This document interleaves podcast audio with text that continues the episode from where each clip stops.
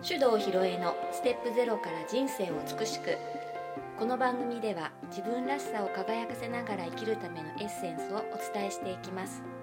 日々の暮らしの中にちょっとした気づきのスパイスをお届けします。こんにちは大阪香織です。それでは今日もネイチャー理論マスターコーチの手動ひろえさんにお話をお聞きしていきます。はい、ひろえちこんにちは。こんにちは。いやいや、もう会う早々眠い眠い眠い眠いお互いねどうしたんでしょうね。いやどうしたの、まあ春だからということにしておきますか。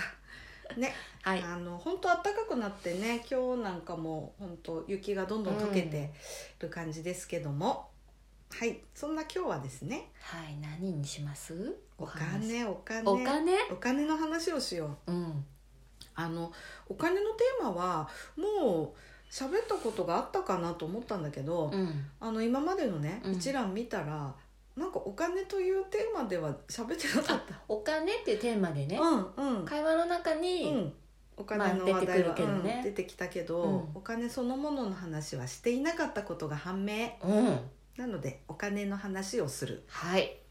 お金好きですか？大好き。ダメ。いいね。あのさ、うん。私お金のことで言うとね、うんとなんでお金の話を今日しようかと思ったかというとあのずっとコーチングやってるでしょ？それでまああの起業したいという人がうんうん。結構多くて、あの起業のお手伝いももちろんやってるんだけどあの、まあ、結構聞くキーワードの「お金のブロックが」とかっていうのってさうん。聞いたことない、おキキーワードでお金のブロック。がっていううんおの金のブロックがあってみたいなブロッ話ク。うんででねこれねあの起業に関するセミナーとかコーチングとかやってると必ずね出てくるうん。なんかテーマなんだよね。うん。あのなんていうのかな。例えばさ「えそんな高い金額つけて私できません」っていうやつうんうんうんうん。のことをね、はい。まあそれがおお金のブロック、うん、って言ったりします。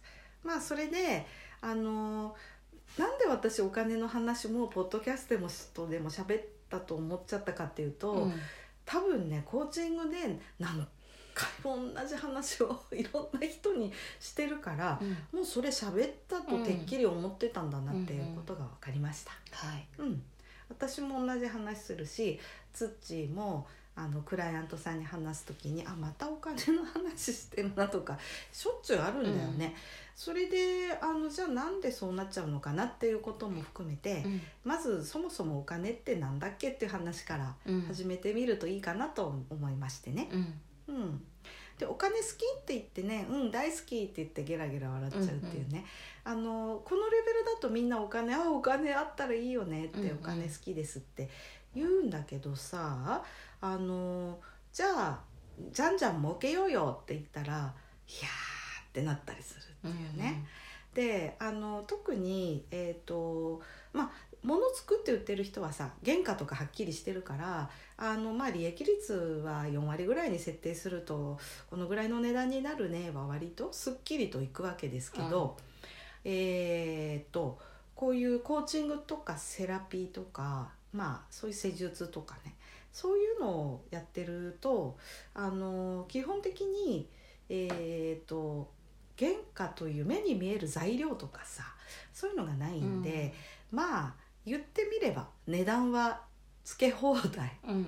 勝手につけるわけだけど、うん、とその値段の付け方にやっぱりね戸惑いというか、えー躊躇する部分が結構多いみたいですね。うんであのそこでなんでそうなっちゃうのかっていうことをいろいろ考えてみたいなっていうことなんですけど、あのお金ってねそもそも何ですかねってことなんだけどあのかおりんがさ普通にさ「お金とは?」ってさ、うん聞かれたらどんな風に定義していますか、お金とは、うん。昔ひろえちと話した時ね、うん。その貨幣とかね、うん。話からこう貝殻でね、うん。こう物々交換する時に、うん。こうそのまあ目安じゃないけど何個分だねって決めてなんかやったものって、うん。なんか物に対するとか、やったくれたことに対する対価で、うん。まあ分かりやすく使ったものっていうかな、測り物っていうような。そうね、うん、あの記号みたいなね、ものだよねっていうこと話したことあったよね、うん。それにしか過ぎないんですよ、うんうんうん。うんあとねえっ、と共通の幻想です、はい、うん、うん例えば1万円札見た時にこれが1万円の価値があるっていうのはえっ、と私たちはそう思うけど、うーんとジャングルの未開の地から連れてきた人に見せて、えーそしたら「なんだ四角い紙きれいですね」ってしか多分思わないよね。それでねお尻拭いちゃうかもし知れな、れないいね。鼻を噛んでしまうかもしれませんよ。うん。こういうことなのね。だから私たちがあのたまたまそれにこのぐらいの価値があるっていうふうにみんなが信じている共通の幻想うん。の記号です。うん。うん。だからあのそれに過ぎないということが分かってしまえばねあの特にそれに固執する必要もなくなってくるわけなんだけども、あまりにもその幻想に対する、えー信頼感が強すぎてそのもの自体を宗教のように信じるようになってしまったっていうのが現代におけるお金の最初のつまずきの一歩うんうんなんです。うん、で、えーまあ物々交換でも人間生きていけるわけなんでお金がないと生きていけないっていうのも幻想なんですね。うん。うんだけどあの完全に貨幣経済のシステムが作り上げられちゃってると共通のその記号である、えーお金っていうのも持ってないと、えー家にも住めないしはい電話も止められちゃうし、うん。水道も電気も来なくなっちゃうし、うんうんとこういう風になってるだけです。はいはい、だから究極そういう人が提供してくれるものに頼らない生活をすればお金なくてももちろん暮らせますね。これがまず基本としてあるというだけですよ。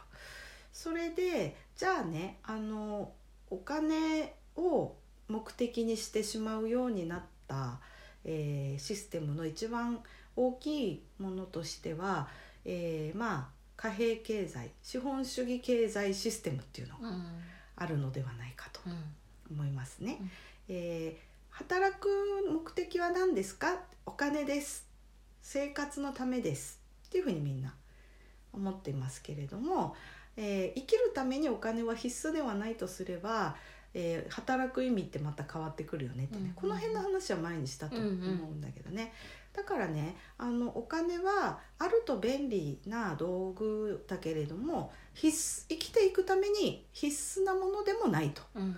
このぐらいの理解はまずした上で次の話にはい まず第一段階ね。そう。それで、えーとはいええー、と私たちはあの今のうん当面この続いている資本主義の経済システムの中で、えー生きていかなければならないんで、えーお金と引き換えに受けているサービスに合わせるために、うん。ある程度のお金っていうのはあった方がいいですねっていうくらいなので、えー、とだからさお金があれば幸せっていう人は例えば月収が100万円になりたいなって頑張ってねうん。月収100万になったら幸せになっているかというとそうでもないんですよ。うん多分その頃はまた300があったらもっといいなとか言ってると思うんだよね。うん、だからねあの再現ないわけですよ。でほどほどでいいかなっていうぐらいがまずね、健全かなっていうのありますね。うん、で、えー、とその時にじゃあ今度その自由にね自分が誰かからこう使われてね組織に縛られて働くんじゃなくてなんか自由な生き方いいなって自分であの商売やろうっていう風になった場合は今度は、えー自分のもらう給料を自分で決める世界になるわけですよ。はいうん、でそしたらいくらぐらい欲しいかなっていうことからスタートするんだよね。はいでまあどうですかね。子供いないで夫婦2人だとうーんとねうちら夫婦だとねそうねね月月の生活費多分30万もあったら多いかなっていうぐらいだね。うんうんうん。そしたらさじゃあ月30万必要だとしますね。そしたら、えーまあお店屋さんだから定休日ないとしたらね平均するとうん。1日1万円売り上げあればうん。食べていけるんですよ。うんそんなに高いハードルじゃないよねってことね、でもそのぐらいの大体の目安っていうのがつかめないとさっき言ったみたいに、あればあっただけいいからもっと欲しいもっと欲しいってうんうん。なってしまうんでまあ生活するのに必要なコストってこのぐらいかなって。なったらじゃあそれを自分で、えー稼ぎ出せばいいかなっていう感じに次なっていくわけね。うん、もうこのぐらいでさ別にそんな大変なことでも何でもないなっていうふうには思えると思うんだよね。ということなんですがそれで、えーじゃああの自分の給料は月30万だとそしてねあのこうコーチングとかす講座とかねそういうビジネスってねあの物理的な元手がそんなにいらないんでまあ言ってみれば粗利が9割のビジネスですよ。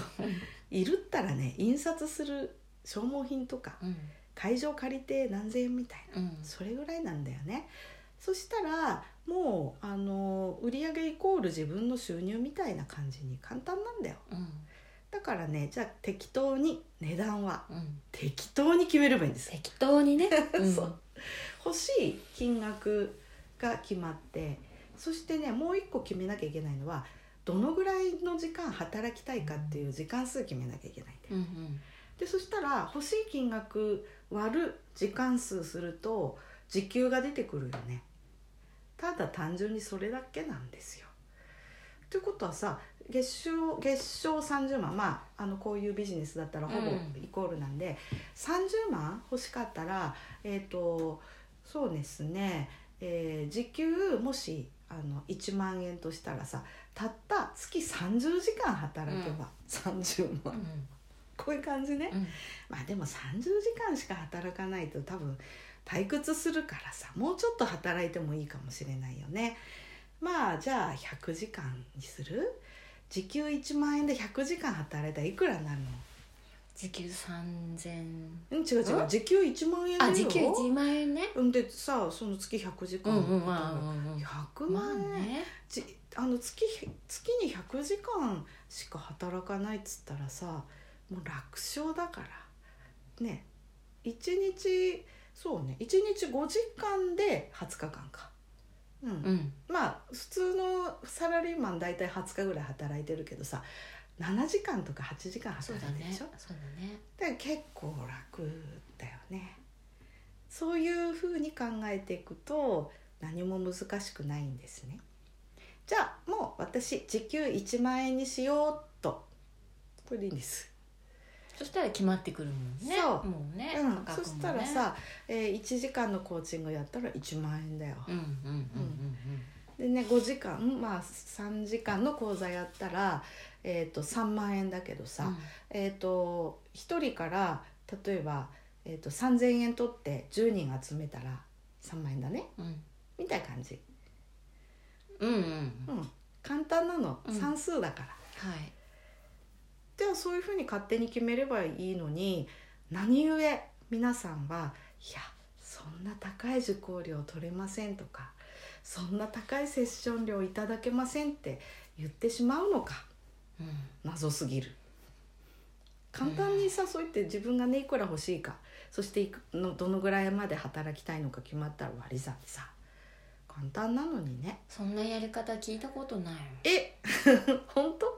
私いつもそうしか考えないよ。なんかきっと、うん。私も多分そうだったと思うんだけれどうも、ん。何かとちゃんと比較して、うん。それの具合と合うようにみたいな、うんうん、うん、なんかそんな感覚もあったような気がする。ああ相場ってやつね。相場。あそれなんですよ。みんなが気にするやつ、うん。なんか普通さ世の中的にはこのぐらいじゃないの、うん。うん。っていうのを気にするっていうね、でそれ意味あんのかってことなんだよね、うん、うん、いやどうなんだろう。うんだってさそれやるってことは私は世間と同じですって言ってるってことでしょ、そうそうそうそうそう。そういう人さ、うん。別に起業しなくていいんだよ。そうなんだうん。ね。なんかあの会社勤めしてたらいいんじゃない、うんうんうんうん。うんだって人と違わなくていいんだもんそしたら、うん。みんなと同じことやってればさ、うん。そうだよね。そこそこその方が楽なんだよね、うんきっと。安心でね、そう。だけどさその安心っていうのも今危ういからね、で会社勤めしてて決まったお給料をもらえる仕事安定してるって言うけど今前もこの話したかもしれないけどさ、会社勤めして自分の運命を誰かに委ねてることほど危ないことないからね、給料だってさ自分で決めれないんだよ会社に決められちゃううんでいつね会社が倒産してもう給料払いませんって言われるかもわかんない。リスク高すぎる。そ,、したらやっぱり自分で自分の欲しいお金を設定してそれを割り算して値段決めてただただやるだけなんだよ、っていうことを伝えてるんですね私。うん。そうだったんだね。そうなのよと言いつつ私もね最初は相場感気にしてた。周りの人いくらぐらいでやってんのかなとか、これぐらいのサービスだったらいくらぐらいかなって、うん。でそれを私のコーチ役であるツッチー先生に正されたわけですよ。あのねって世間の人と同じことをやるっていうのはねあのレッドオーシャンといってね非常にもう競争の激しい中に自分から入っていこうとするようなもんで自分の首絞めてるだけですよってことね。だからその世間の相場を気にする前に自分がいくら欲しいのかだったらその金額をもらうって決めて、えーその価値をちゃんと正しく伝えるだけでいいんじゃないっていう、うんうんうんそういう考えになってから、もう非常に楽になりましたね。うんそうですね。うん。そうかも。うん。うん。でじゃあそのなんで例えばねうんそうですね。今、えー、とネイチャー理論のマスター講座は徐々に徐々に値上げをしましてこの春からは15万8,000円でうん。やってます、えー安いねって言われるようになりましたねやっぱり。おー。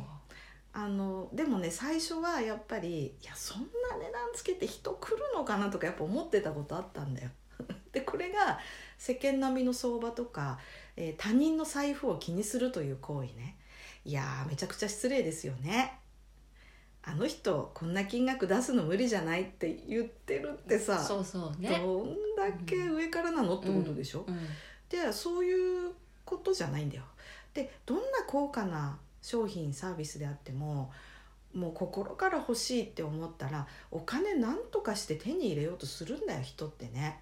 だからあのただただ相手の懐気にするんじゃなくて、自分がいくら欲しいうん。自分がこのコンテンツ作るのにこれだけ自分の時間投資したんだからこれに見合ったお金をもらえばいいってだけ思ってると楽なの。うん。で別にあのお客さんは値段が高いから来ないわけじゃない。うん。もしお客さんが来ない理由があるとすれば自分がそこで提供している価値についてどんな風に自分がなれるのかとかねどんな風にいいことがあるのかどんないい思いができるのかっていうことが伝わってないだけだから、うん。お客さん来ないなと思ったらね値段下げるんじゃなくて伝え方を工夫したり、うん。えーもっと正しく伝わるようにいろんな取り組みを自分で取り入れるっていうことうんうん。だけしかないと思うんだよね。こんな情報喋っちゃっていいの、うん、いいよ。いいの、なんかもうコンサルティング的なね。そうそうそう。いやこれ面白いんだよね。でうん。そういうふうにさ聞いてできる人ほとんどいないそっか。のよ。うん、だからペラペラ喋ってんだよね。そこからまた相談しながらそうそうそうそう。やっていく、うんこうね、うん。うん。導くのがまたうんひろいちとつっちがやってる仕事の一つですもんそう。なんでね。まああの言葉悪いけどさ、うん。やれるもんならやってみろ なんていうのもあるんだけどまあうんでも原理はこういうことよってことなんだよね、うんで中には本当にあそっかって思ってさ、うん。パッとやる人いるんだよね、うん。あのそういう人ねせ世の中で何て言うかっていうとねバカって言うんですよ。そうなの？バカが一番成功するの。あそう。真面目な人は苦労する。そっかそっか、うん。でバカってそのそう本当小バカにした意味じゃなくてさ、まあいい言葉で言えば素直な人。素直な、うん、素直ね、うん。そうね。なるほど、うんそうなんだ。うん。って言って、うん。私が今やったやつそのまま実行すればなんてことないと思うよ、でもさそこでまたあの私にそんなあのお金を取るほど立派なスキルがあるわけじゃないしとか始まっちゃうのね、まあ、つまりねそうやってお金を堂々と取れないとか自分の商品に対して低い値段をつけちゃうっていうことは自分自身の価値をね低く見積もってるっていうのと同じことなんだよね。であのさっきさあらり9割のビジネスだよって言ったけどでもね正確に言うと実はそうじゃないんだよね例えばさこういうコーチングができるようになるためにいろんな勉強してるから、もう先行投資かなりしてるわけ、うん。でそれも含めるとあの本当は、えー経費っていうかねその元手がかかってるのよ、うんうん。でも物理的に材料とかっていうように目に見えるもんじゃないから、うん。なんかないように感じちゃうけどね、あとさその長年ね下積みして売れない時代経験してるからその時の持ち出しみたいなのも入れると時間的には かなり投資してる。そうだよね、うん。だからね自信持ってやったらいいかなと思うね、って私の78年前の自分に言い聞かせてるような感じでも あるんだけどうんね。うん。で今さあの最近ちょっと流行ってんじゃん。あのクラブハウスっていうアプリね。で昨日ねたまたま私が本当に起業したての時にちょっとしたセミナーでお世話になったコンサルタントの人が喋ってたんだよ。うん。うんそれで、まあ、一区切りしたとこにどなたかご質問ある方どうぞって言われたんでちょっと手挙げてうん。見たの、うん。そしたらねあの覚えててくれたんだよその人ね。へえ。で「あ須藤さんお久しぶりですね」って「いやー札幌で全然あの集客できなかった頃に来ていただいて」って、うん。その人もちょっとこう売れ始めてたぐらいの時期だったからもう今やすごいんだけどね。でその人に私言われたのを今でも覚えてて、うん。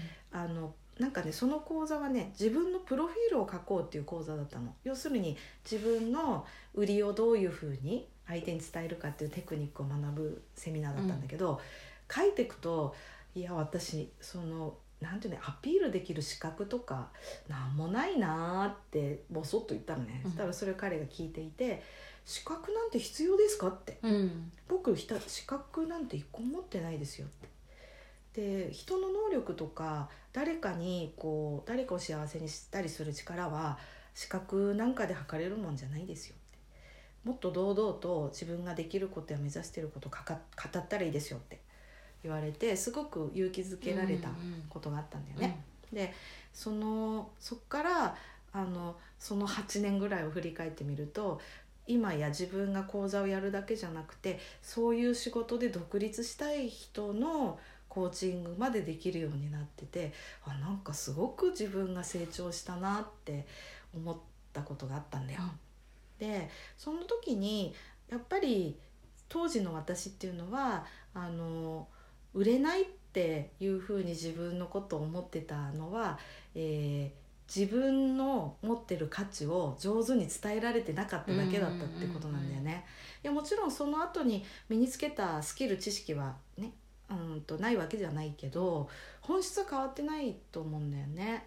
でその時にあの看板とか資格なんてね別に何の助けにもならないって言われたことがあすごく今私の肥やしになってんだなって結構気がついた。うんとこだったんだよねだからねあのこんな私なんてって言ってる人はやっぱり思い切った値段つけられずにいると思うんだよ。うんだけどねあのその人もまあセラピストやコーチとして独立する前にね誰か師匠がいてその素晴らしい内容を学んでるわけだよね。